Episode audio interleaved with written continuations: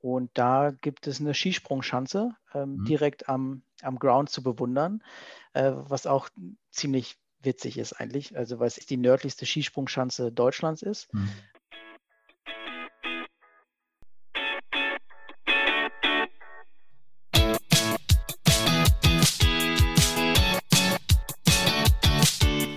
Fußballgeschichte, Fankultur, Groundhopping. Football was my first love ist deine Anlaufstelle für Fußball-Audio-Inhalte, Fußball-Podcasts und Hörbücher in der Football was my first love App.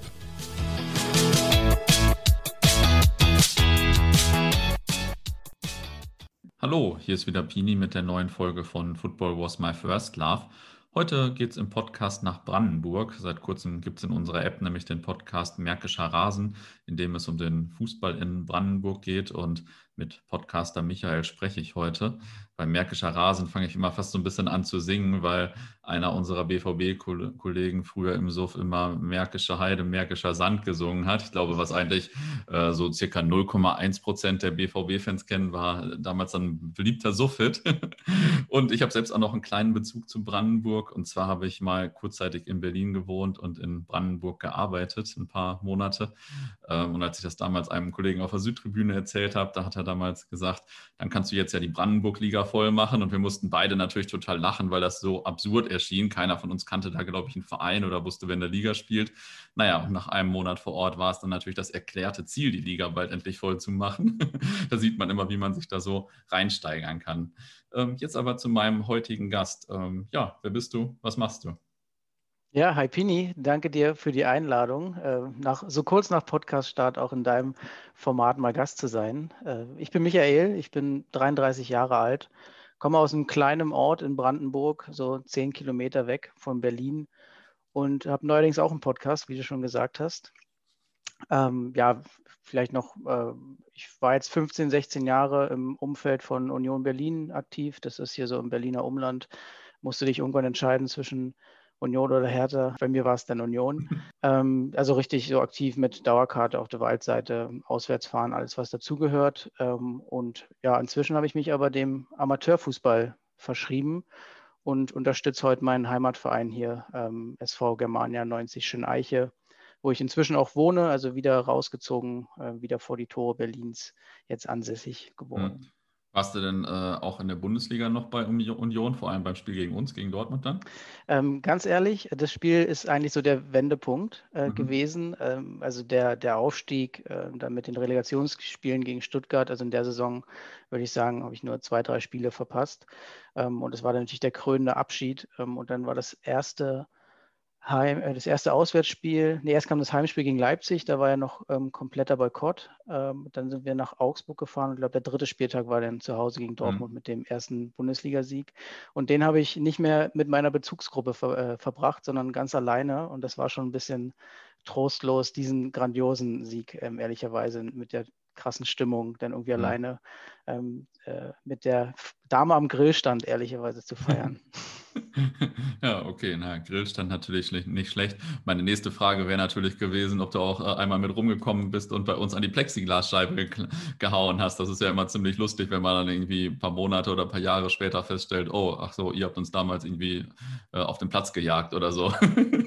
nee, ähm, das, da habe ich anderen, anderen den Vortritt gelassen. Also ich bin weder, war weder auf dem Dach noch habe ich die, die Ablenkungsmanöver an der Plexiglasscheibe äh, organisiert.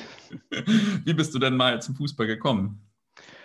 Ähm, ich würde sagen, weil ich selber Fußball gespielt habe, da muss ich sechs oder sieben gewesen sein. Ähm, da hat meine Mutter mich dann gefragt, äh, Instrument oder Sport. Äh, und da gab es eigentlich im Ort nur, äh, ich habe den Sport gesagt und da gab es im Ort nur Fußball oder Handball.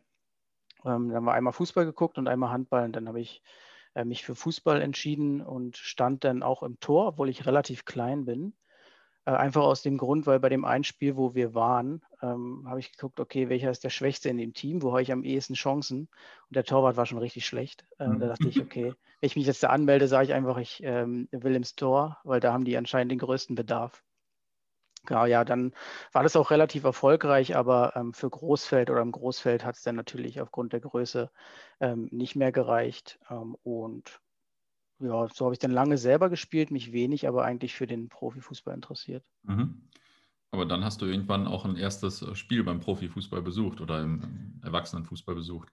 Ja, ja. Ähm, also im Erwachsenenfußball habe ich tatsächlich viele Spiele besucht, weil mir so, war so ein Papa-Alles-Fahrer. Mhm. Kennst du so kleine, kleine Jungs, die so auf Sportplätzen da rumspringen, wo man mal denkt, mhm. wo sind da die Eltern? meistens, ste meistens stehen sie auf dem Platz. Ähm, mhm. also sind da jeden Samstag mit meiner Mutter oder auch alleine dann über die äh, Sportplätze Brandenburgs getingelt.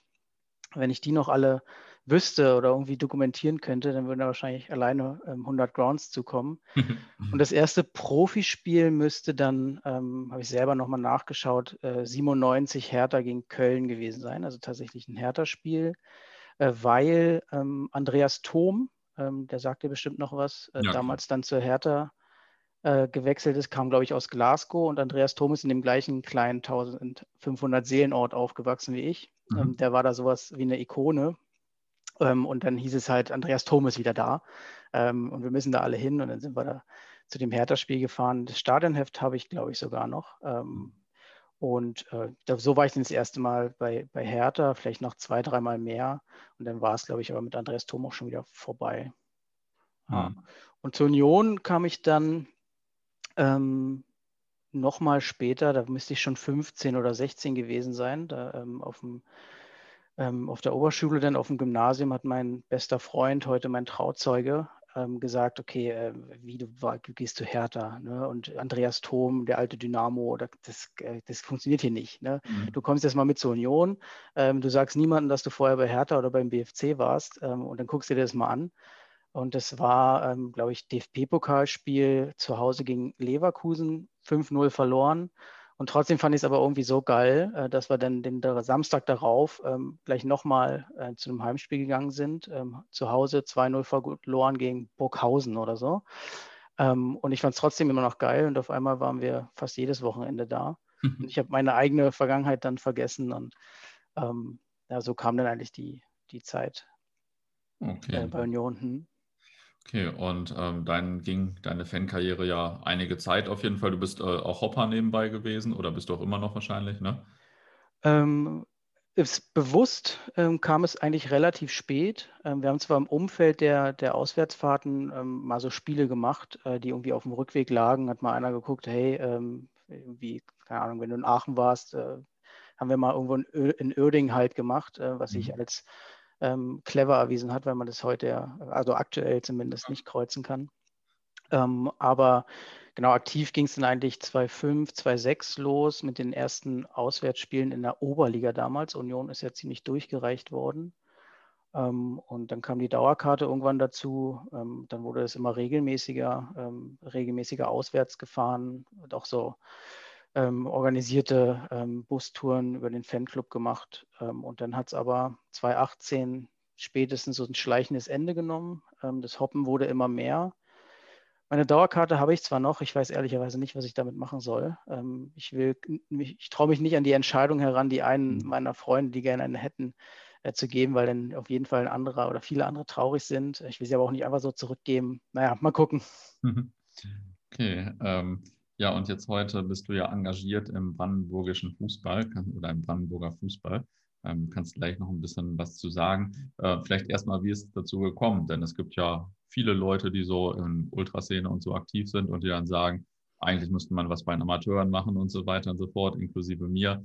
Ähm, und circa 5% machen das dann oder 1% machen das dann. Deswegen erstmal großen Respekt. Aber wie ist es denn so dazu gekommen?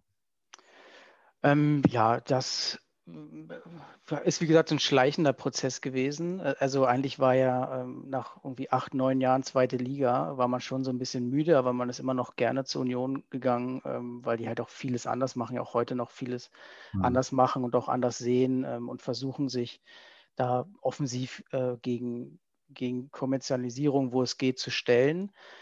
aber äh, das Stadionerlebnis als solches wurde auch immer schwieriger. Ne? Also alte Försterei war dann irgendwann jedes Spiel ausverkauft. Mhm. Ähm, es war nicht mehr dieses, ähm, äh, wir treffen uns äh, irgendwie eine, zwei Stunden, ein, zwei Stunden vorher am, ähm, an der Tanke, also das ist da so Treffpunkt äh, bei Union am Bahnhof, trinken da unser Bier und dann gehst du halt so 20 Minuten vor Anpfiff los, stellst dich auf deinen Platz und hast eine gute Zeit, sondern ähm, das war dann schon anderthalb Stunden vorher am Stadion sein. Ähm, auf einmal wurde dir der Platz streitig gemacht, in dem du vor dann zehn Jahren stehst.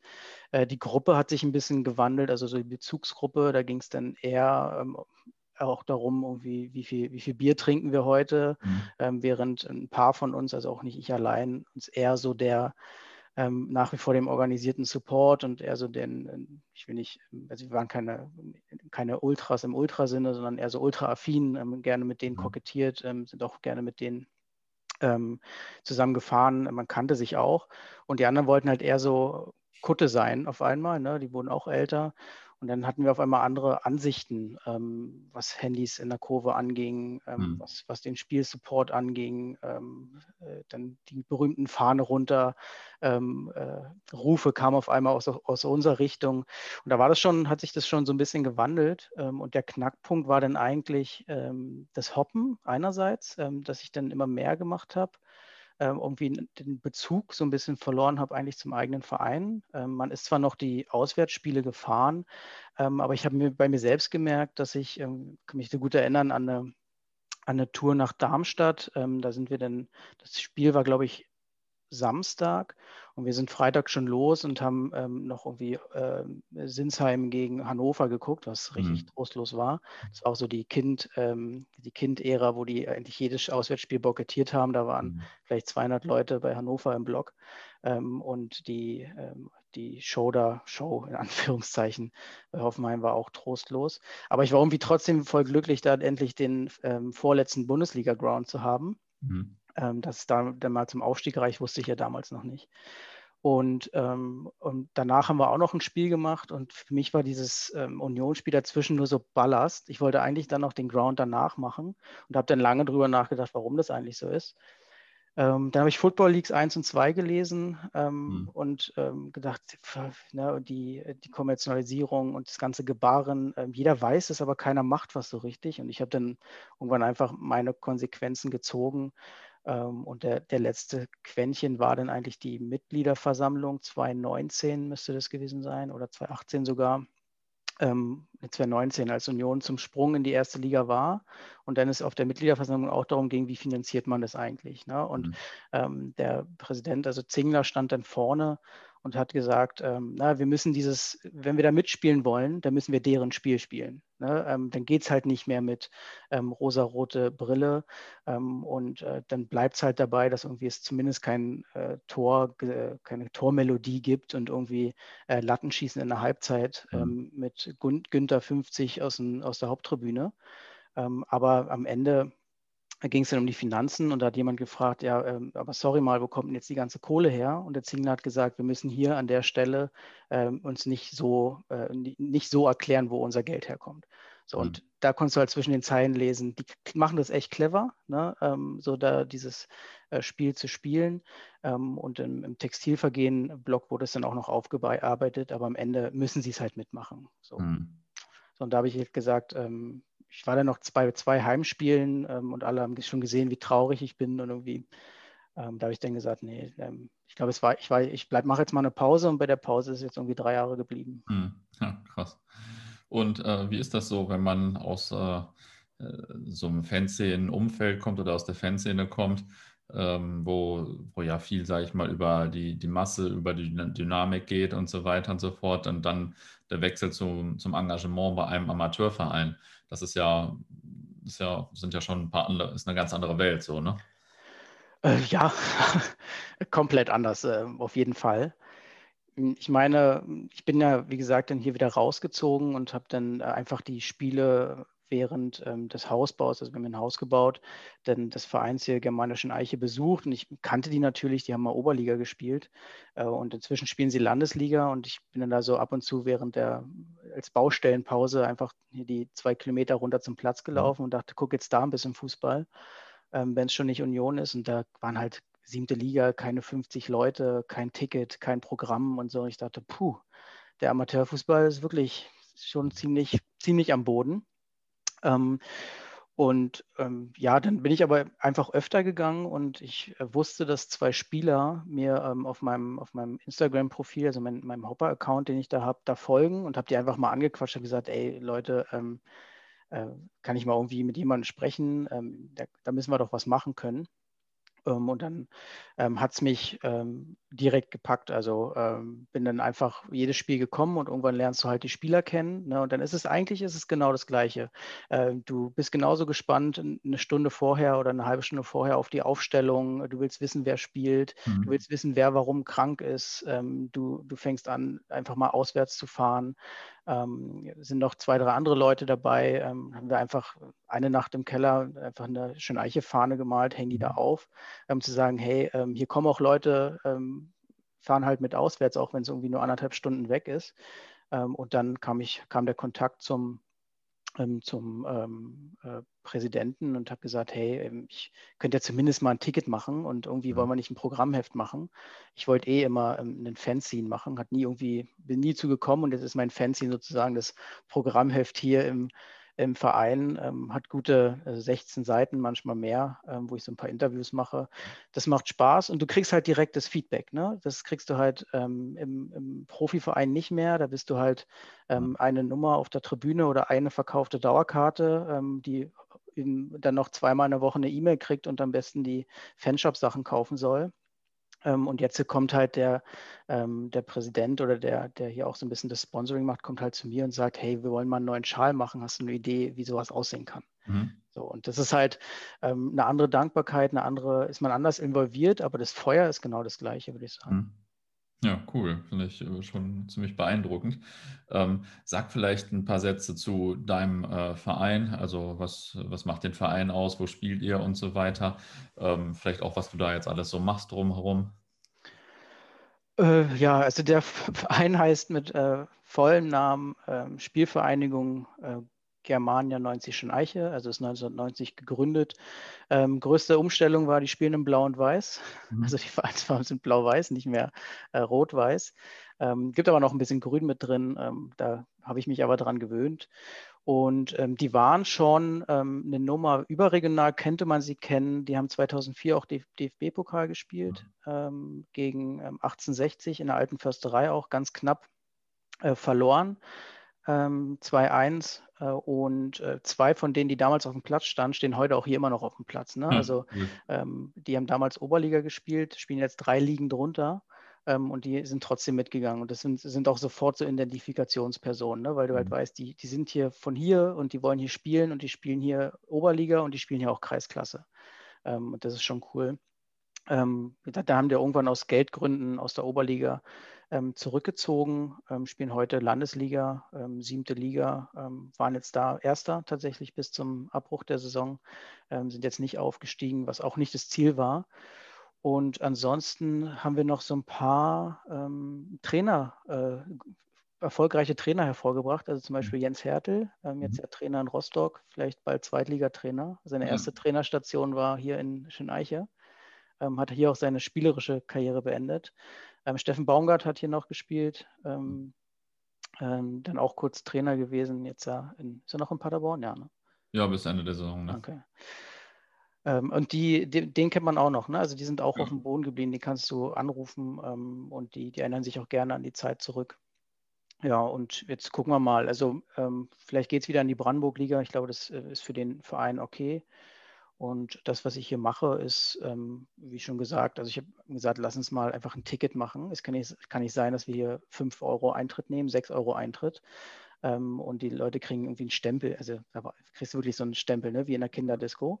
ähm, und ich sage, okay, 6 Euro Eintritt. Ähm, da, die, du musst den Leuten irgendeine Wertigkeit geben. Du musst dir irgendeine Dankbarkeit geben, wenn sie hier schon vorbeikommen ähm, und im Regen stehen, weil ähm, es keine überdachten Stehplätze oder Sitzplätze gibt. Ähm, und ähm, ich hatte halt selber das, die Idee mit dem, ähm, mit dem Programmheft, äh, wo man letztlich ja die, die Klassiker wie ähm, Ergebnisse, Tabelle und so weiter macht, aber eben auch immer das Vorwort jemand anders auf dem Verein macht. Ich nehme mir einen Neuzugang raus, mache mit denen im Interview, ähm, interview auch immer die Gästemannschaft vorher, ähm, also dass man da ein bisschen Inhalt hat. Ähm, und die zweite Mannschaft und die Jugendmannschaften sind da auch ein bisschen mit drin. Also das macht auf jeden Fall Spaß und aktuell ist äh, spannend, dass wir jetzt tatsächlich eine Tribüne bauen aus eigenen Mitteln, ähm, also eine überdachte Sitzplatztribüne. Ähm, also bewegt sich wieder was, ähm, die Mannschaft spielt wieder erfolgreicher, das macht auf, auf jeden Fall Spaß. Ja, ja, cool, hört sich gut an. Und jetzt in Corona-Zeiten, ähm, ich weiß nicht, kommen da große Herausforderungen auf so einen Verein zu, weil hm, keine Einnahmen sind oder wie ist das so? Ähm, es geht ehrlicherweise. Ähm, also man spricht natürlich innerhalb der, gerade der Landesvereine schon miteinander und ich würde sagen, dass es uns vergleichsweise gut geht. Ähm, zum einen, weil wir keinen Mitgliederschwund haben. Ich, das geht mhm. wiederum den Fußballvereinen ähm, in, in, Brandenburg allen so. Also es ist, wenn so von Rücktrittswellen zu lesen ist, das haben wir eher nicht. Mhm. Ähm, das muss dann irgendwie in anderen breiten Sportvereinen sein. Das heißt, die Mitgliedsbeiträge bleiben erstmal gleich und das ist äh, ja die wichtigste Erlös Erlösquelle. Und da du halt auch nur lokale Sponsoren hast, unterstützen nutzen die sogar eher noch mhm. ähm, und äh, sagen, okay, in der schwierigen Zeit ähm, packe ich vielleicht sogar noch was, dra äh, was drauf oder ich stelle mein Engagement nicht ein. Ähm, und äh, der größte Kostenblock ist tatsächlich die Spieltagsorganisation. Ne? Also ähm, äh, drei Ordner zu stellen mindestens, die Schiedsrichter zu bezahlen, mhm. ähm, gegebenenfalls auch ähm, ja, spieltagsbezogene Prämien zu bezahlen äh, für, für die guten Spieler. Das fällt weg. Äh, und so hast du sparst doch viel Kosten und aus den eingesparten Kosten haben wir jetzt letztendlich dieses ähm, Tribünenthema gestemmt. Hm, okay, ja. Letzte Frage, bevor ich äh, zum Fußball in Brandenburg komme. Wieso hast du denn angefangen zu podcasten, wenn du schon so viele Sachen hast und so weiter? also da ist die Leidenschaft mit dir durchgegangen wahrscheinlich. Äh, ja, ja, so ein bisschen. Ähm, viel, viel nebenbei, das stimmt, äh, darf auch meine Frau nicht hören. ähm, ja, die fasst sich auch nur an den Kopf. Aber die, ich glaube, die gleiche Motivation, warum ich dieses Programmheft-Thema gemacht habe. Ähm, mhm. also die, diese, ähm, das Thema Fanzines, äh, hat mich immer begeistert, schon mit den Anfängen in der, ähm, in der Oberliga damals mit Union, das äh, JWD, also das, ähm, das Groundhopping-Magazin, was mhm. aus dem Union-Umfeld kommt, ähm, habe ich die erste Ausgabe ähm, noch, äh, die viel wert ist, glaube glaub ich, inzwischen. Also äh, gute Fanzine-Sammler äh, würden dafür auch was hinlegen. Ähm, habe die Erlebnis Fußball und ähm, BFU-Sachen alle immer in der mhm. Hand gehabt und dachte, so irgendwann mache ich mal sowas selber. Und ja, jetzt war viel freie Zeit, fußballfreie mhm. Zeit, man ist nicht hoppen gegangen und irgendwie wollte ich trotzdem was mit Fußball machen. Und die Fanzine-Thema ist so ein bisschen durch. Das, ich meine, das sieht man ja auch bei dir ähm, in der App ähm, oder bei euch in der App, dass viele, die früher halt Fanzine gemacht haben, jetzt irgendwie sich mhm. dem, dem Medium eher widmen oder ihr, ihre Marke in Anführungszeichen in, in ein Audioformat umwandeln. Und dann dachte ich, okay, dann probiere ich einfach mal äh, Podcast zu machen. Das war auch schon lange eine Idee. Dann habe ich irgendwann mal überlegt, was mit Groundhopping zu machen ähm, und äh, was nur Sinn macht. Ne? Also ähm, wie viele Touren mache ich alleine, äh, wo ich mhm. irgendwie Radio Brandenburg höre, ähm, was manchmal trostlos ist. Ähm, warum nicht da was über Groundhopping machen? Aber ich glaube, da gibt es viele gute, ähm, auch die, die ich alle selber höre. Und ähm, dann habe ich wieder zurück an mein Engagement in, in Schöneiche gedacht und ähm, dachte, ja, warum, warum nicht eigentlich diese Geschichten, die man hier hört, einfach mal ähm, vertonen und die Leute vors Mikro zerren, die diese Geschichten erzählen können. Mhm. Ähm, ja, jetzt haben wir, ähm, also drei, vier Folgen sind aufgenommen, drei sind schon online in der App und bisher macht es Spaß. Ja, das hört sich doch gut an. Das Hören macht auch Spaß. Äh, ich habe ja, wie gesagt, vorher, äh, also bevor wir aufgenommen haben heute oder irgendwann im Laufe des Tages, äh, den über den Podcast über die Stadien in Brandenburg gehört und mhm. ziemlich lustig übrigens. Das habe ich auch selten, dass ich den Gesprächspartner vorher den ganzen Tag schon irgendwie ein bisschen höre und dann mit ihm aufnehme. Also ziemlich, ziemlich komisch. ähm, okay, dann kommen wir mal zum Fußball in Brandenburg. Ähm, vielleicht erstmal ein paar Fakten. So, wie viele Einwohner hat Brandenburg? Was sind so die größten Städte? Wie viele äh, Fußballspieler oder Fußballvereine gibt es in Brandenburg? Denn, ähm, also ich sag mal jetzt für mich als äh, Ostwessi, Ostwestfale, sage ich mal, da, ist, äh, da, da, sind die Grenzen manchmal ein bisschen fließend. Da weiß ich gar nicht, äh, wie groß das genau ist, ob irgendeine Stadt schon Sachsen ist oder Brandenburg oder so. Von daher sag mal noch ein paar Sätze. zu dem, was du zuletzt sagst, ähm, ist auch witzig, wo wir uns über die im Vorfeld über diese Brandenburg, Stadion in Brandenburg-Folge ähm, so ein bisschen recherchiert haben. Das ist selber dieser Fehler unterlaufen, ne? dass wir mhm. dachten, auch hier, ähm, da in äh, Hohenbocker ist noch, äh, ein, obwohl Hohenbocker ist noch Brandenburg, aber ähm, da ist noch ein cooler Ground. Ach nee, das ist ja schon Sachsen. also äh, das passiert nicht nur dir, sondern auch die Leute, die von hier sind.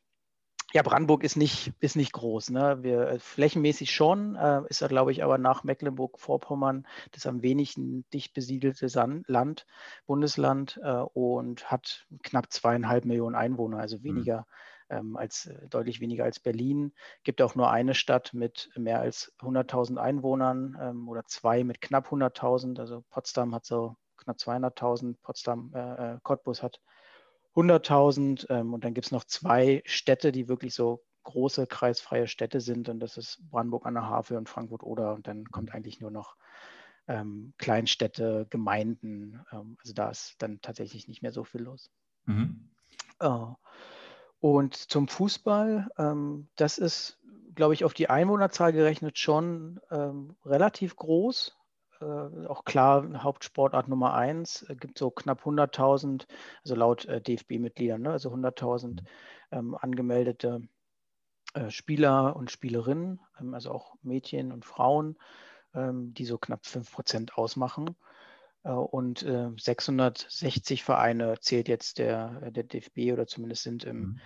Landesverband Fußball Brandenburg gemeldet ähm, oder beim DFB gemeldet. Ähm, das ist schon für die für die Einwohnerzahl ziemlich stattlich eigentlich, ja. Ja, auf jeden Fall. Aber immerhin, äh, also wenn man ein großer Brandenburg-Hopper ist, hat man, man, hat man schon die Möglichkeit, mal alle Vereine zu besuchen, vielleicht so in seiner Zeit. In NRW ist schon ein bisschen. Äh, da wird schwieriger, ja. Dafür sind da die Doppler einfacher. Da musst du nicht so 20 ja. Kilometer von Stadion zu Stadion fahren. Ja, das stimmt. ähm, welche sind denn heute aus deiner Sicht so die drei relevantesten Vereine oder drei, vier relevantesten Vereine?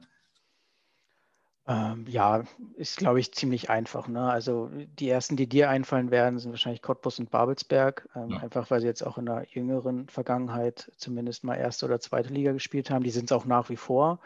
Ähm, aber ähm, der, ähm, ich glaube, vor, vor zwei, drei Tagen habe ich eine Grafik gesehen, die immer so die die größten Vereine eines Bundeslands aufgrund der Tabellensituation zeigt oder des Tabellenplatz zeigt. Und das ist dies Jahr tatsächlich Fürstenwalde, ähm, mhm. die auch ja Thema meiner ersten Folge waren.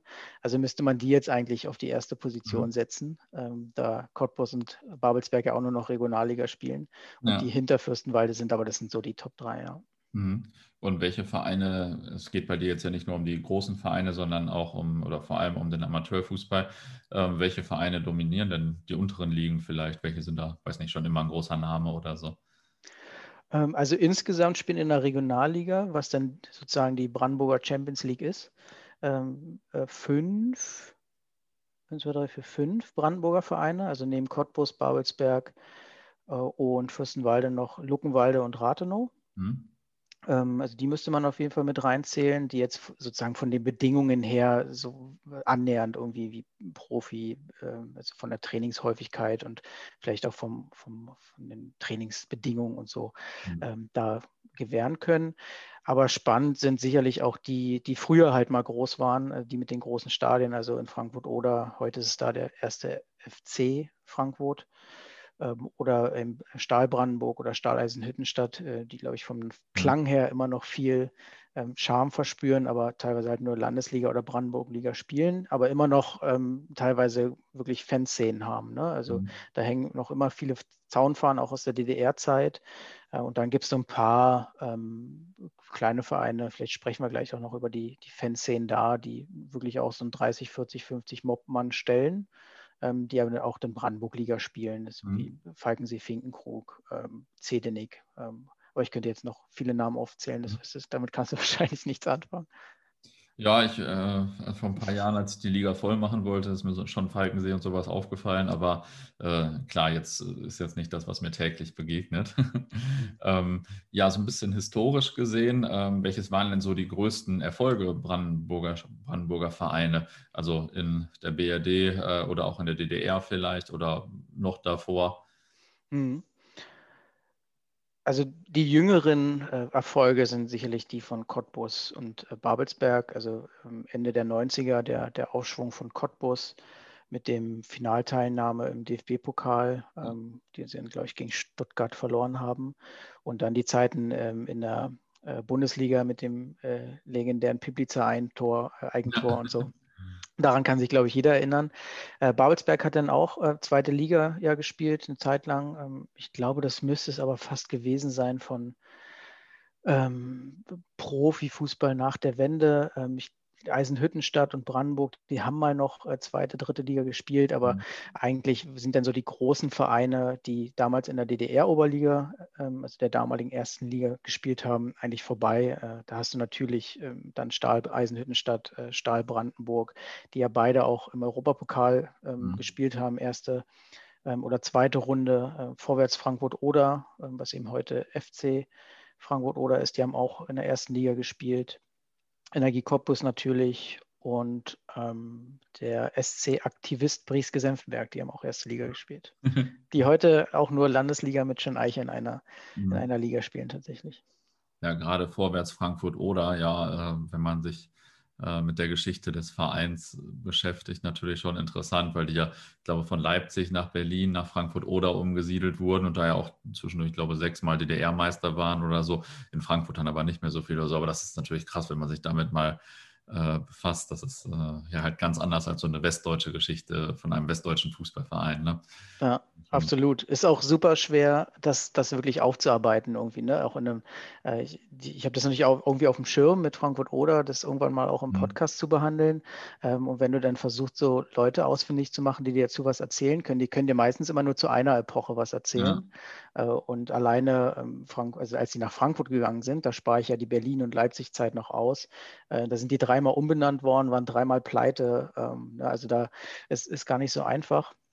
Und vor allen Dingen dieses Delegieren war damals natürlich eine riesen, ähm, also nicht eine Riesensache. Also für uns ist das heute eine Riesensache ja. oder kaum vorstellbar. Ähm, vielleicht, wenn man irgendwie sich für US-Sport interessiert ähm, und da irgendwelche Footballmannschaften oder NBA-Teams da von heute auf morgen in andere Städte gepackt werden. So war das damals halt auch. Ne? Da wurden dann die äh, Mannschaften zusammengetrommelt und gesagt, so, ab morgen spielt ihr in Frankfurt. Hm. Der, der Bus fährt euch da morgens hin und abends wieder zurück. Ja, schon, also jetzt aus heutiger Sicht natürlich total lustig und so weiter und so fort.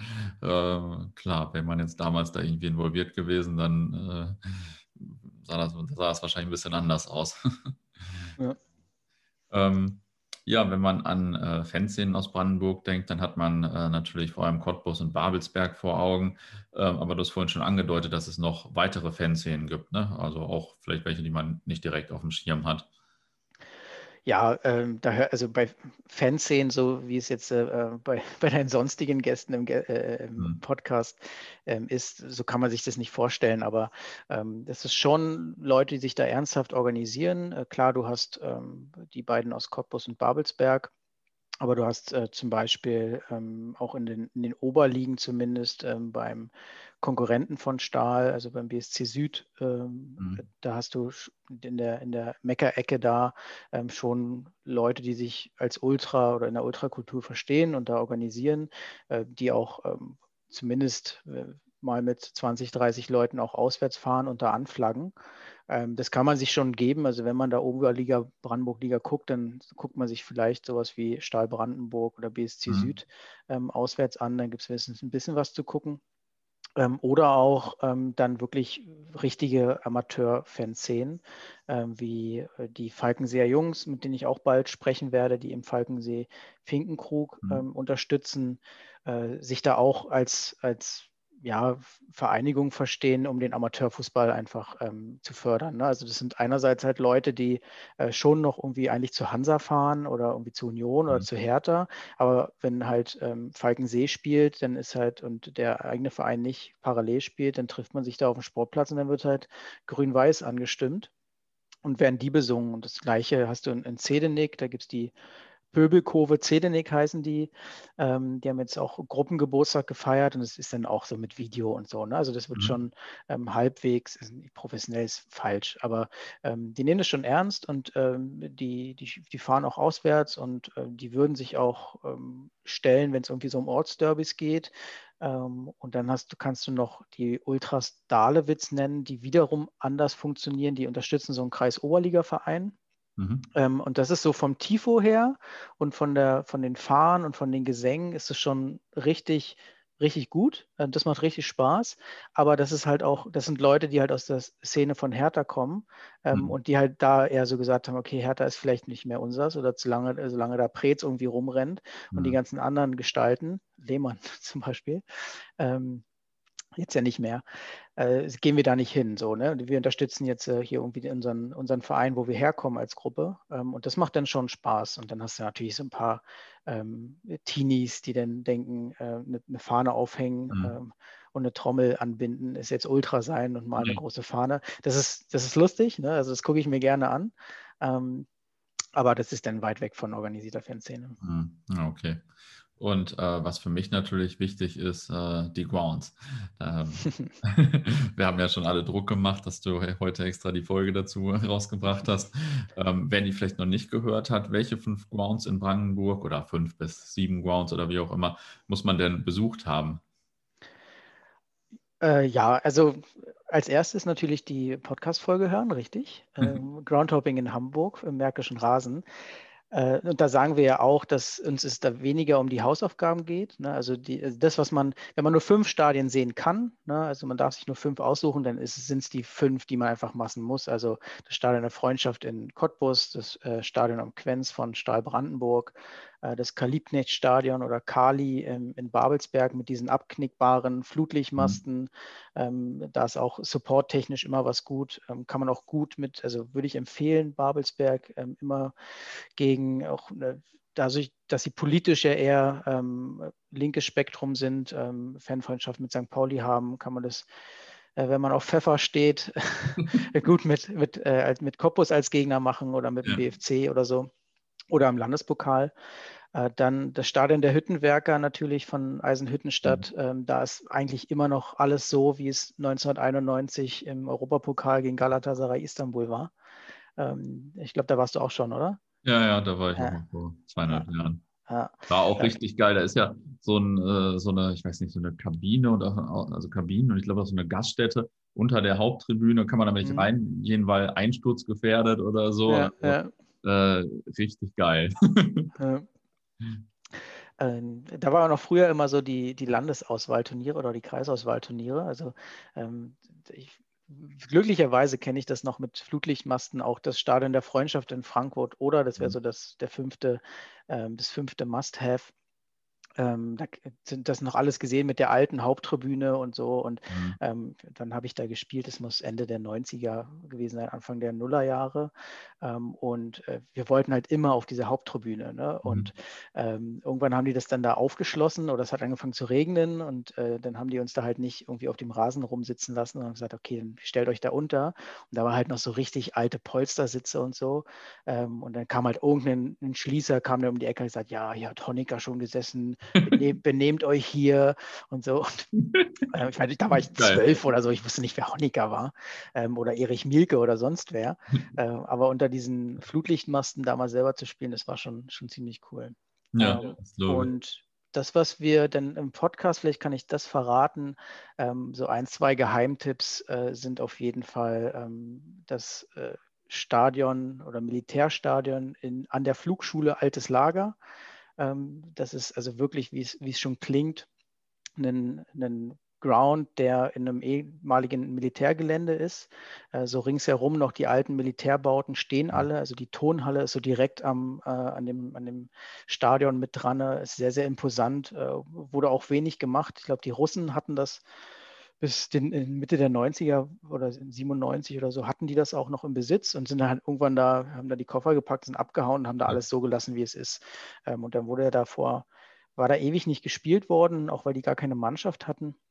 Und dann wurde vor zwei, drei Jahren der Platz neu gemacht ähm, und seitdem kann man das wieder machen. Und dadurch, dass sie dann aber neu gemeldet haben in der zweiten Kreisklasse, hat es nicht jeder auf dem Schirm.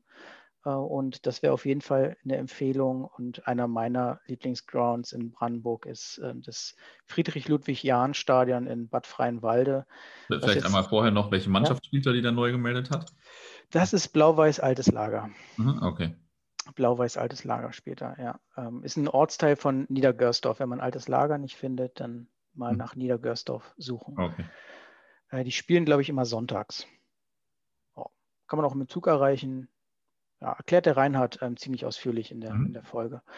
Und mein heimlicher Favorit oder mein Favorit ist das Friedrich-Ludwig-Jahn-Stadion ähm, in äh, Bad Freienwalde. Das ist nicht weit weg von hier. Das liegt so nordöstlich hinter Eberswalde äh, von Berlin. Und da gibt es eine Skisprungschanze ähm, mhm. direkt am, am Ground zu bewundern, äh, was auch ziemlich witzig ist eigentlich. Also weil es erstens die nördlichste Skisprungschanze Deutschlands ist. Mhm. Ähm, ich glaube, also hier drüben, hier oben fällt ähm, zehn Tage im Jahr Schnee. Warum auch immer die da eine Skisprungschanze haben.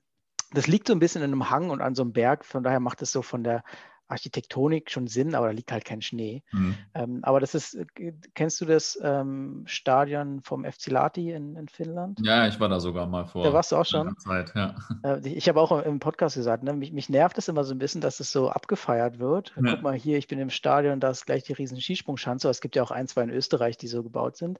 Aber das hast du halt auch in Brandenburg. Ja? Also mhm. Also so ein, ja, aktuell steht hier eine 75 Meter Schanze. Die wollen es sogar noch mehr ausbauen. Und dann hast du unten im Hang äh, direkt anschließend. Also du kannst von der Skisprungschanze zum Ground gehen, ähm, das, das, den Platz von Jan Bad Freienwalde. Ähm, die spielen Kreisliga, glaube ich. Ja. Kreisliga Ostbrandenburg. Und äh, das würde ich auf jeden Fall auch jedem empfehlen. Also ist schon krass, ne? Das ist ja, also hört sich mega gut an, ist aber eigentlich total unbekannt, ne? Also jetzt, äh, also ich kannte es glaube ich, den Großteil meiner Fußballfanzeit gar nicht. Ähm, und dann hat mal der, der Kollege Robin da von den Braunschweigern die ganze Zeit davon erzählt. Mhm. Äh, und äh, dann habe ich mich mal damit befasst. Aber eigentlich würde ich sagen, dass das viele Leute wirklich nicht kennen. Äh, was ja bei so einer kuriosen Sache schon irgendwie ja, ein bisschen schade ist. Ja, ähm, ich hoffe, die rennen jetzt nicht die Bude ein. Äh, die führen das irgendwie auf diesen Podcast zurück. Aber mhm. ähm, ja, da gibt es auch, äh, auch eine vernünftige Wurst und ein Bier kann man da bestimmt auch trinken. Also ähm, ist schon eine Reise wert und ist nicht von, ist nicht weit weg von Eberswalde. Ähm, da gibt es auch ein, zwei Sachen, die man gut machen kann. Äh, zumindest mhm. das von Preußen Eberswalde oder Lok Eberswalde, die beiden Stadien. Ähm, ist, glaube ich, zehn Minuten weg. Ähm, das lässt sich schon gut verbinden. Ich versuche mal rauszufinden, ob ein Europlan da drin steht, wie viele Kreuze da gemacht wurden. Ich würde sagen, weniger als zehn wahrscheinlich. Ja, gute, gute Idee. Ähm, frag ruhig schon die nächste Frage. Ähm, was ist denn meine nächste Frage? Äh, ja, meine nächste Frage ist, ob es eigentlich so Charakteristika äh, gibt, die den Brandenburger Amateurfußball ausmachen, also vielleicht auch im Vergleich zu anderen Bundesländern, ob, keine Ahnung, ist die Bratwurst anders oder ist äh, irgendwas anders? Äh, gute Frage. Äh, ich würde sagen, ähm, das, der erste Charakteristika sind die Stadiennamen, ähm, weil also es gibt gut 1000 ähm, Grounds, die in Europlan verzeichnet sind. Wenn du irgendwie die Nebenplätze abziehst, dann sind es wahrscheinlich ähm, vielleicht 600, ein bisschen mehr als 500. Und davon heißen ähm, mehr als 50 entweder Waldstadion oder Stadion der Waldstraße hm. ähm, oder Waldsportplatz. Mhm. Also äh, das sind die einen. Oder sie heißen Friedrich-Ludwig-Jahn-Sportplatz oder mhm. Friedrich-Ludwig-Jahn-Stadion äh, Friedrich oder Stadion der Freundschaft. Also wenn, wenn du mal bei Wer wird Millionär bist und äh, da wird nach Grounds in Brandenburg gefragt und da steht Friedrich-Ludwig-Jahn, Stadion der Freundschaft oder Waldstadion, ist es sehr wahrscheinlich richtig. ähm, weißt du, wie viele Stadien der Freundschaft es gibt äh, in Brandenburg? Äh, das hatten wir im Zuge des Podcasts nicht geguckt. Wir hatten nur nach den Waldstadien geguckt. Ähm, aber ich, guck mal. Das ist ja eigentlich ein mega Name und den, äh, da denkt man eigentlich so, der ist so kurios, dass es das nur einmal gibt, aber gibt es das scheinbar relativ häufig. Ne? Man, klar, man kennt ja auch ein paar. Also Europlan sagt zwölf Stück. Zwei mhm. haben wir schon gesagt, ne? Cottbus und Frankfurt-Oder. Ähm, dann gibt es noch Stadion der Freundschaft in Großreschen in Templin, das ist auch ein Podcast-Thema. Äh, König Wusterhausen, auch nicht weit weg von Berlin. Also gibt es schon ein paar. Ja, krass. Nicht schlecht. Ja. Ähm, genau, also das ist so das, das eine. Ähm, und was du, was du auf jeden Fall hast, ist diese Weitläufigkeit. Ne, also das, viele Stadien sind wirklich mit Laufbahn, häufig noch Aschebahn, also keine Tatanbahn mhm. oder so, ähm, und so in Wald eingehüllt. Also die, die Namen, die oder Sportplätze, die Waldstadion oder Waldsportplatz heißen, die haben ihren Namen auf jeden Fall verdient, äh, weil da ist absolute Ruhe. Ne? Da ringsherum Wald, hast du meist nur die Zufahrt, du siehst keine anderen Häuser oder so. Ähm, das hat schon richtig romantische Atmosphäre. Äh, und das ist ein Charakteristika. äh, also diese Ruhe, diese Weitläufigkeit, die, die Wälder auch.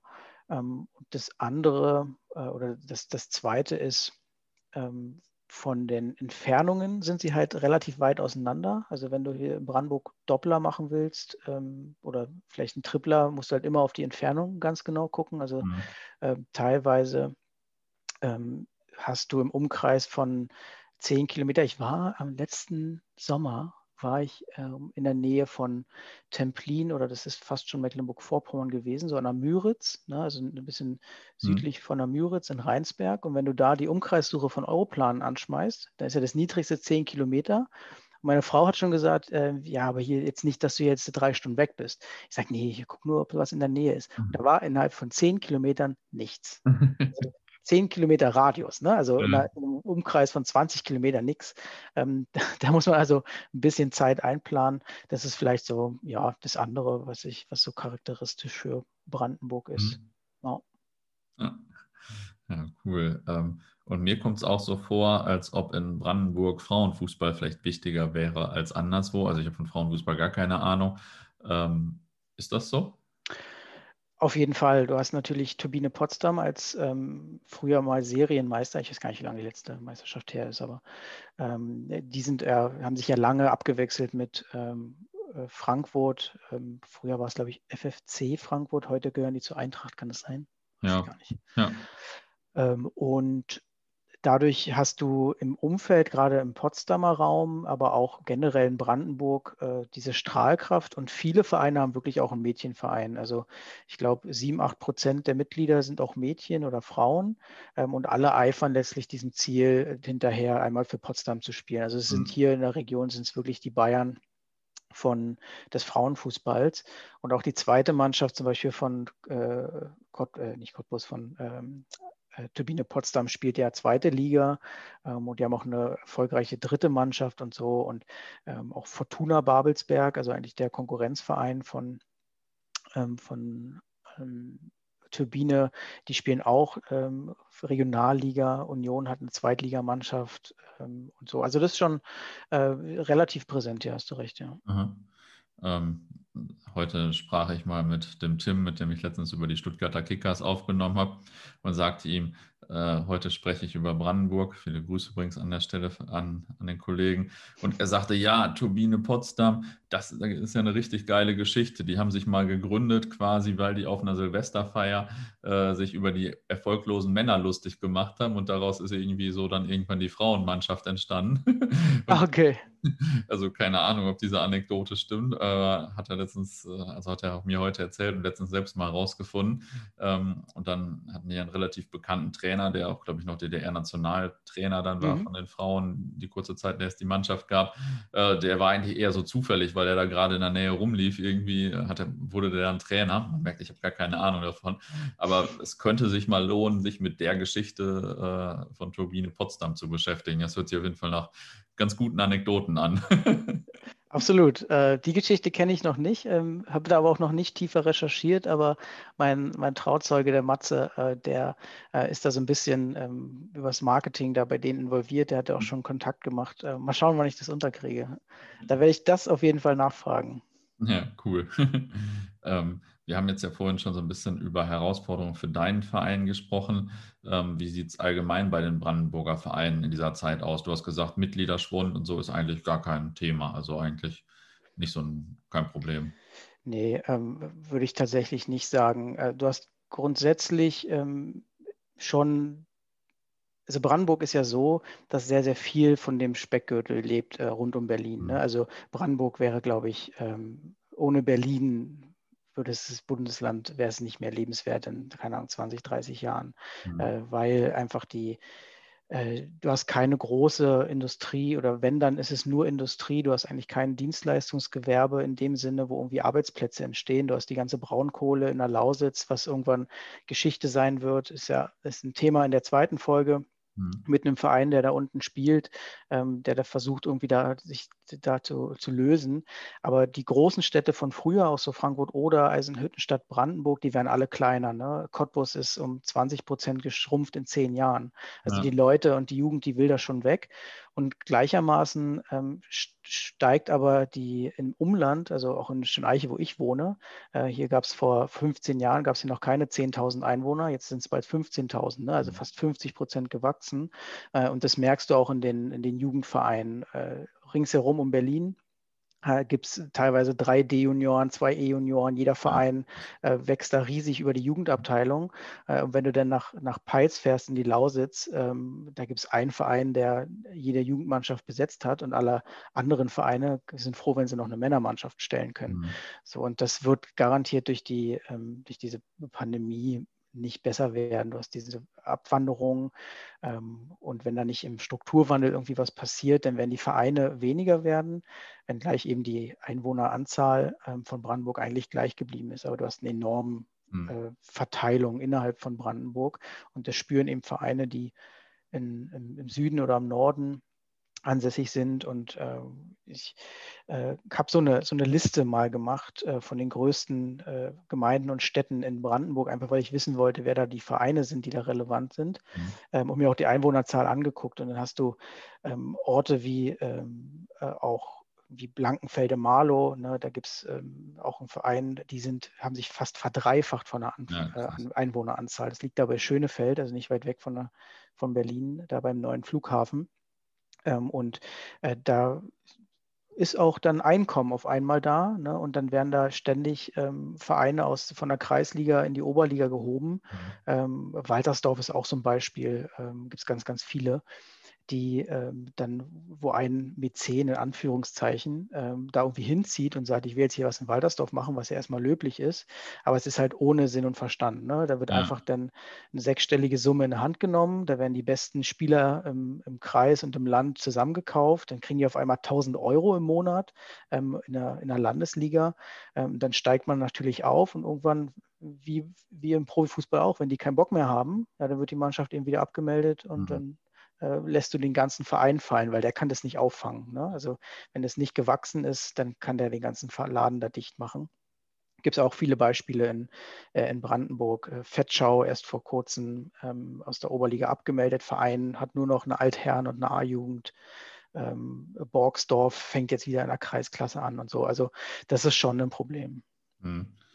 Ähm, bei Eisenhüttenstadt kam ich gerade bei den Einwohnerzahlen drauf. Ich weiß noch, da habe ich damals noch mit ein paar Leuten gesprochen, die mussten ja auch einige Vereine, glaube ich, zusammenlegen, damit die da äh, zum Teil noch genug Mannschaften überhaupt zustande bekommen, weil die Stadt einfach nur noch halb so groß ist von Einwohnern wie äh, zur Zeit der Wende halt. Ne? Das ist mhm. natürlich schon richtig krass. Ja, also Nüttenstadt ist ein gutes Beispiel, wahrscheinlich das Beste. Ne? Also da haben äh, auch zu den erfolgreichen Zeiten, Ende der 80er, dann Anfang der 90er, da haben da über 70.000 Leute gewohnt. Hm. Äh, war die dritt-, viertgrößte Stadt in Brandenburg. Ist natürlich eine Planstadt, also eigentlich eine Retortenstadt. Da war ja früher nichts. Da wurde einfach um das Stahlwerk herum ähm, eine, eine, Stadt gebaut. Ähm, heute, ähm, laut meiner Liste hier, wohnen da 23.000 Leute. Ja, ne? Also das ist, also bald ist schon eigentlich größer als die. Ja, echt heftig, so ein Wandel. Ähm, Gibt es eigentlich so zwei, drei Brandenburger Vereine oder Brandenburger Talente, die wir die nächsten Jahre so im Blick haben sollten? Also, ich weiß nicht, hast du irgendeinen Geheimtipp, wer der nächste, äh, der nächste Topstar wird aus Brandenburg? Ähm, wenn, ich, wenn ich das wüsste, dann würde ich dir auf jeden Fall würde ich dem Vorstand bei uns erstmal einen Tipp geben. Ähm, also es ist schwierig zu sagen, weil ähm, du hast eine sehr, sehr gute Nachwuchsarbeit in Cottbus ähm, und teilweise auch noch in Frankfurt.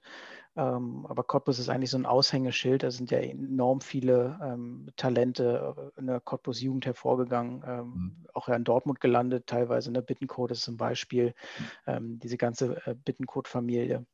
Also die machen da eine sehr, sehr gute Nachwuchsarbeit und ich weiß es ja noch von mir, du wirst eigentlich spätestens mit zwölf gesichtet. Ja. Ähm, also da gehst du dann auf die Sportschule, ähm, in, entweder in Frankfurt oder in, in Cottbus, äh, durchläufst dann da die Jugendarbeit, ähm, spielst dann irgendwann bei Cottbus und wenn du gut bist, wenn du Nils Petersen bist, wenn du Leonard Bittenkot bist, dann fällt es relativ schnell auf. Ja. So, und dass die dann ähm, mal aus ähm, Schöneiche gekommen sind, ähm, das wissen dann die, die wenigsten. Mhm. Und so ist es jetzt eigentlich auch.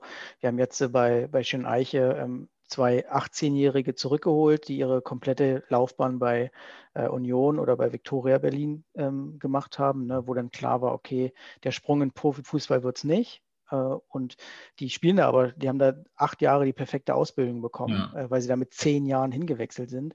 Und jetzt spielen sie halt hier ähm, äh, in, in äh, Brandenburg wieder bei Schöneiche und die sind absolute Säulen. Ne? Und das sind halt, die haben aber trotzdem immer hier gewohnt, die identifizieren mhm. sich mit dem Verein und die wollen dann auch nicht mehr woanders spielen. Die sagen, okay, wahrscheinlich könnte ich auch für 800 Euro äh, bei ähm, irgendwie in der Oberliga bei Eberswalde spielen oder so, aber was wollen die denn nicht? Mhm. Ah, okay. Ähm, hast du vielleicht ein paar Medienempfehlungen, wenn äh, also ich bin natürlich gerade völlig geflasht von Brandenburg und will eigentlich, also nach dem ersten Podcast quasi heute schon, will eigentlich direkt losfahren. Äh, also insbesondere in die Grounds halt natürlich. Ähm, hast du denn ein paar gute Medienempfehlungen, wie man, äh, also welcher Insta-Seite man folgen könnte, welche Bücher man lesen könnte, wenn man sich mit Fußball in Brandenburg und der Geschichte vielleicht auch noch mehr befassen möchte? Ähm, ist nicht so einfach, ehrlicherweise. Ich habe mir eine Vorbereitung des Podcasts ja auch angeguckt, was, wo kann man sich, wo kann man gut recherchieren. Ne? Und mhm. wenn du irgendwie alles, was unterhalb der ähm, der Regionalliga ist, ist eigentlich super schlecht dokumentiert. Äh, also wenn du, klar, Eisenhüttenstadt und Stahl Brandenburg geht noch, aber ähm, Schöneiche hat zehn Jahre Oberliga gespielt, also fünfte Liga, damals noch vierte Liga. Ähm, dazu was zu finden, da musst du eigentlich in die Vereine reingehen und die, deren Chroniken durchwühlen, mhm. ähm, weil du hast eigentlich nur die Wikipedia-Artikel, wenn es überhaupt einen gibt. Äh, du hast die Lokalpresse, da arbeiten aber mit Verlaub halt irgendwelche 50, 60-Jährigen kurz vor der Rente, die da halt noch so die Ergebnisse runtertippen äh, und mal den Trainer interviewen. Also da kommt auch nicht viel rum. Ähm, aber es gibt so ein bisschen Bewegung. Ähm, ich äh, finde äh, Vitwa Sports ganz gut. Ähm, das sind Leute, die sind eigentlich Magdeburger, aber die interessieren sich auch stark für den Brandenburger Fußball. Und die haben äh, viele der der Grounds, die wir auch besprechen, jetzt in der, in der Pandemiezeit einfach abgefahren, also auch ohne dass da ein Spiel ist, super gut dokumentiert, viele Fotos gemacht. Äh, das kann man sich auf jeden Fall angucken. Ähm, mache auch immer wieder so Trikotverlosungen nur für Amateurvereine. Ähm, und dann, um mal so einen Einblick zu bekommen, würde ich auf jeden Fall sagen, folgt mal auf ähm, Instagram der Pöbelkurve äh, Zedenik, also diese Amateurfanszene da und den mhm. Falkenseer Jungs, ähm, die ähm, in dem Rahmen, in dem sie sich zeigen wollen, machen sie das, glaube ich, ganz gut. Äh, da kriegt man einen ganz guten Einblick. Und was denn so klassische Literatur angeht, ähm, gibt es so einen äh, Standardwerk inzwischen, würde ich sagen, ähm, vom Marco Bertram, der ähm, diese Serie zur Fußballheimat, für Fußballheimat Brandenburg gemacht hat. Äh, der kann auch viele Geschichten erzählen, die er von seinem Blog Turus übernommen hat. Mhm. Da findet man auch ab und zu ein paar Sachen. Oder oh, da fällt mir ein, da ist auch eine sehr, sehr gute Geschichte zu Schöneiche drin. Und zwar ähm, mit Bildern sogar, hat Babelsberg ähm, die spielen natürlich immer im Landespokal gegen die anderen Landesmeisterschaften. Und ähm, als äh, schon eigentlich so zu Oberliga-Zeiten hat man sich dann meistens so im Halbfinale oder im Finale getroffen. Ähm, Schöneiche stand auch ein zweites Mal im Finale, hat dann gegen Babelsberg verloren. Und bei, von dem Spiel ist ein Bericht drin. Ähm, es gibt von der Stadtgrenze in Berlin eine Straßenbahnverbindung hier nach Schöneiche. Und es ist aber so eine richtig alte Rumpelstraßenbahn. Ähm, und äh, die, die Fanszene von Babelsberg, die ist dann auch immer, ähm, oder eigentlich alles, was so aus Berlin kommt, ist immer mit dieser Straßenbahn angereist. Und es gibt einen ganz, ganz alten Straßenbahnfahrer hier in Schöneiche, der ist auch schon lange in Rente, der ist über 80, aber der lässt sich nie nehmen, immer, wenn Babelsberg gespielt oder auch wenn Dynamo spielt, eine Sonderstraßenbahn hm. selber hm. zu fahren. Die will der auch immer selber fahren und sagt, Jungs, kommt hier rein. Ähm, und dann fährt er die hierher zum Sportplatz, ist nicht weit weg von der Straßenbahnhaltestelle und fährt die wieder zurück. Ähm, das ist auf jeden Fall, das ist auf jeden Fall eine Reise wert und ist da auch gut dokumentiert. Ja, hm. aber viel mehr gibt es eigentlich nicht. Ne. Okay, so war eine ganz gute Story. Ähm, was hast du denn mit deinem Podcast noch so vor? Hast du schon irgendwie noch ein paar Themen, die du auf dem Schirm hast oder so? Ja, ähm, also jetzt die, die Spezialfolge zu den Stadien, sowas werde ich, glaube ich, immer wieder mal machen. Ähm, das nächste wird so Amateur-Fanszenen tatsächlich sein, ähm, wo ich mir entweder mit den, mit den Falkenseer Jungs oder mit ähm, anderen Hoppern, die ähm, auch guten Einblick haben, weil sie viel gesehen haben, mal über die, das Thema spreche. Ähm, du musst dir vorstellen, ich glaube, das ist aber in vielen Bundesländern so, wenn hier so Kreispokalfinale ist ne, und da spielt ähm, Ort A gegen Ort B und die sind drei Kilometer auseinander und die arbeiten alle an derselben Arbeit oder gehen noch auf die gleiche Schule, ja. da, ist da, da ist richtig Chaos. Ne? Da kommen dann da 1500 Leute auf so einen Sportplatz, ähm, da wird die ganze Zeit gefackelt, ähm, da werden Gesänge angestimmt, das ist schon ganz gut und das ist extrem schwierig zu recherchieren, dazu werden wir eine Folge machen. Ähm, und ansonsten gibt es, ähm, äh, ja, werde ich mir immer wieder mal Vereine raussuchen, die eben eine spannende Geschichte erzählen können. Ähm, es gibt einen Verein in der Nähe von äh, Brandenburg oder der zwischen Potsdam und Brandenburg liegt. Äh, die haben einen Weltrekord im Fußball aufgestellt und zwar das längste Fußballspiel, ähm, äh, also in, das in den Guinness-Buch der Rekorden steht.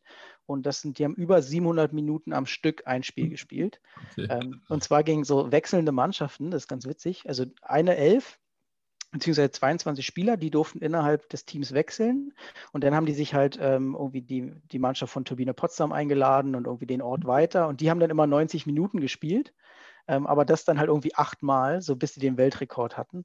Ähm, das wird eine Geschichte sein, die ich erzähle. Ähm, dann wird es klar um Themen gehen wie äh, Jugendkonzepte. Ähm, ich werde mir angucken, ähm, kennst du die Prignitzer Kuckuck-Kickers? Nee, kenne ich nicht. Das ist nämlich auch so ein Retortenverein, die aus der Prignitz kommen, also nördlich von, also ganz im Norden von Brandenburg. Äh, da war auch mal die Idee, ähm, einen, einen kirchengeförderten Verein, also mit Kirchengeldern, ähm, äh, bis in die, in die Brandenburg-Liga haben sie dann gespielt, aber die sollten bis in die Regionalliga gehen. Mhm. Ähm, und äh, der, die Kuckuck-Kickers, also die haben auch so ein Kuckuck als Logo und so gehabt, gibt es inzwischen nicht mehr. Ähm, und da haben nur Brasilianer gespielt. Okay. Äh, und die hat man halt unter dem Vorwand ähm, äh, seiner, ihrer Gläubigkeit zu diesem Verein gelockt, hat die gut Geld bezahlt und die sind zehn Jahre durch die Amateurligen von Brandenburg marschiert, bis ihnen dann in der Brandenburg-Liga ähm, einer der Brasilianer leider die Vereinskasse geklaut hat und die von einem auf den anderen Tag dann abmelden mussten. Ähm, also wirklich die Mannschaft dann getürmt ist mit dem Geld und so. Also das ist eine witzige Geschichte. ähm, und da muss ich mal schauen, was ich da, was ich da noch so auftreiben kann. Ähm, wieso hat denn die Kirche das initiiert oder mit, mit dem Kirchengeld oder?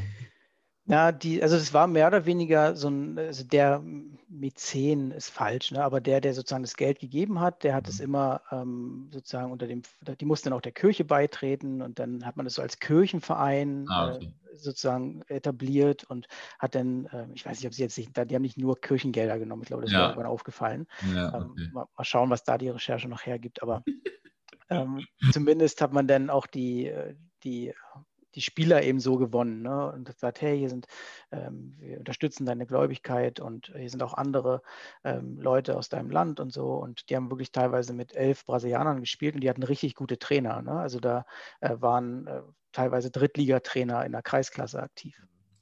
Okay, krass. Ja, hört sich auf jeden Fall nach einer ganz guten Story an. Es ist ja also lustig, dass ich davon noch nie gehört habe. Man denkt ja, sowas ist irgendwie schon ein bisschen bekannt, aber ist an mir vorbeigegangen. Ähm, ja. ja. zum Abschluss natürlich immer noch äh, meine Frage nach der interessanten oder amüsanten Anekdote. Äh, schwierig, äh, weil es gerade im, im Hopping-Bereich, glaube ich, viele gibt. Mhm. Eine, die mir immer wieder einfällt oder die, die ich gerne erzähle, ist, ähm, mein, jeder Groundhopper hat ja so einen Ground, der so sein ewiger Feind ist, weil er den einfach nicht gemacht kriegt, ja. weil irgendwie immer was dazwischen kommt. Und meiner ist gar nicht weit weg, das ist Pogon Stettin. Und mhm. ähm, das alte Stadion von Stettin vor allem ist jetzt, ist jetzt Neubau, kann man nicht mehr machen. Also mhm. den Kampf habe ich verloren. Und auf einer Tour oder an, an, einmal wollten wir da hinfahren. Äh, und das war noch zu Zeiten, als man noch diese Kata Kubica brauchte oder wir waren uns mhm. nicht sicher, ob man die braucht. Und ähm, ja, nimm mal lieber den Personalausweis mit. Ähm, personalisierte Tickets wird es auf jeden Fall geben. Dann hatte ich meinen Personalausweis nicht bei. Und ich, wir hätten zurückfahren müssen, den holen. Und dann hätten wir es wahrscheinlich nicht mehr zum Anstoß geschafft. Und das war ein Abendspiel, glaube ich, 17.30 oder so, wann die da auf dem Samstag spielen. Äh, und ja, dann war es natürlich irgendwie 16 Uhr und äh, wir dachten, okay, toll, was machen wir jetzt? Ähm, Tag ist verloren, äh, wir können Pogon wieder nicht machen. Lassen wir gucken, was irgendwie noch in der Nähe ist. Ähm, und da war dann tatsächlich in Großzieten, also gar nicht weit weg von Berlin, war noch ein Landesklasse-Spiel ähm, um 16.45 Uhr angesetzt. Ähm, da kann ich dann auch mal mit denen sprechen, warum die eigentlich immer 16.45 Uhr hm. spielen müssen. Das ist auch eine witzige Geschichte. Aber die haben gespielt gegen ähm, VfB Trebin, damals in der Landesklasse Ost. Und wir dachten halt, okay, wir kennen Großzieten nicht. Trebin ist irgend so ein, ähm, irgend so ein Loch irgendwo im, in, in, Südbrandenburg. Ja gut, bevor wir gar nichts machen, fahren wir dahin. Irgendwie den Ground gecheckt, Kunstrasen. Äh, ähm, und dann kommen wir da an und dann sehen wir schon viele Autos parken, ähm, fahren so um den Ground rum, da war so der Parkplatz. Und auf einmal war da wirklich so ein 50-Mann-Mob versammelt von mhm. Trebin, äh, die ähm, teilweise sich organisieren, also nicht zu allen Spielen fahren, aber zu dem Spiel schon, weil das war nämlich Erster gegen Zweiter. Ähm, und es ging um den Aufstieg in die Landesliga. Und ähm, dann waren da so 50 Jungultras und wir so, okay, krass, was geht jetzt hier ab? Äh, und äh, dann haben die uns noch aus dem, ähm, also mussten also auf einer Wiese parken und äh, dann sind wir da stecken geblieben. Dann kamen die gleich an, hey, sollen wir euch raushelfen? äh, da auf einmal standen da zehn Mann am Auto und haben uns da aus dem Schlammloch wieder rausgeschoben. Wir so, hey, cool, danke. Äh, wollt ihr ein Bier? Nee, wir haben genug hier, guck mal. Und die standen halt außerhalb vom Zaun. Ne? Also das ist halt ein Kunstrasenplatz, wo so drei Meter neben der Auslinie sofort der grüne Zaun kommt. Und die haben gesagt, okay, äh, sieben Euro Eintritt, seid ihr bescheuert? Äh, wir machen das hier schön von außerhalb. Und die haben da die ganze Zeit durchsupportet, ähm, ständig blauen Rauch gezündet. Äh, Trebin hat dann dann noch ähm, gewonnen 2-1 und äh, da waren auf einmal dann 200 Leute bei so einem Landesklasse-Spiel und das war so mein Aha-Effekt, okay, unterschätzt nie Amateurspiele in Brandenburg, da kann immer was gehen. Ja, geile Story. und cooles Interview. Vielen Dank. Danke dir, Pini.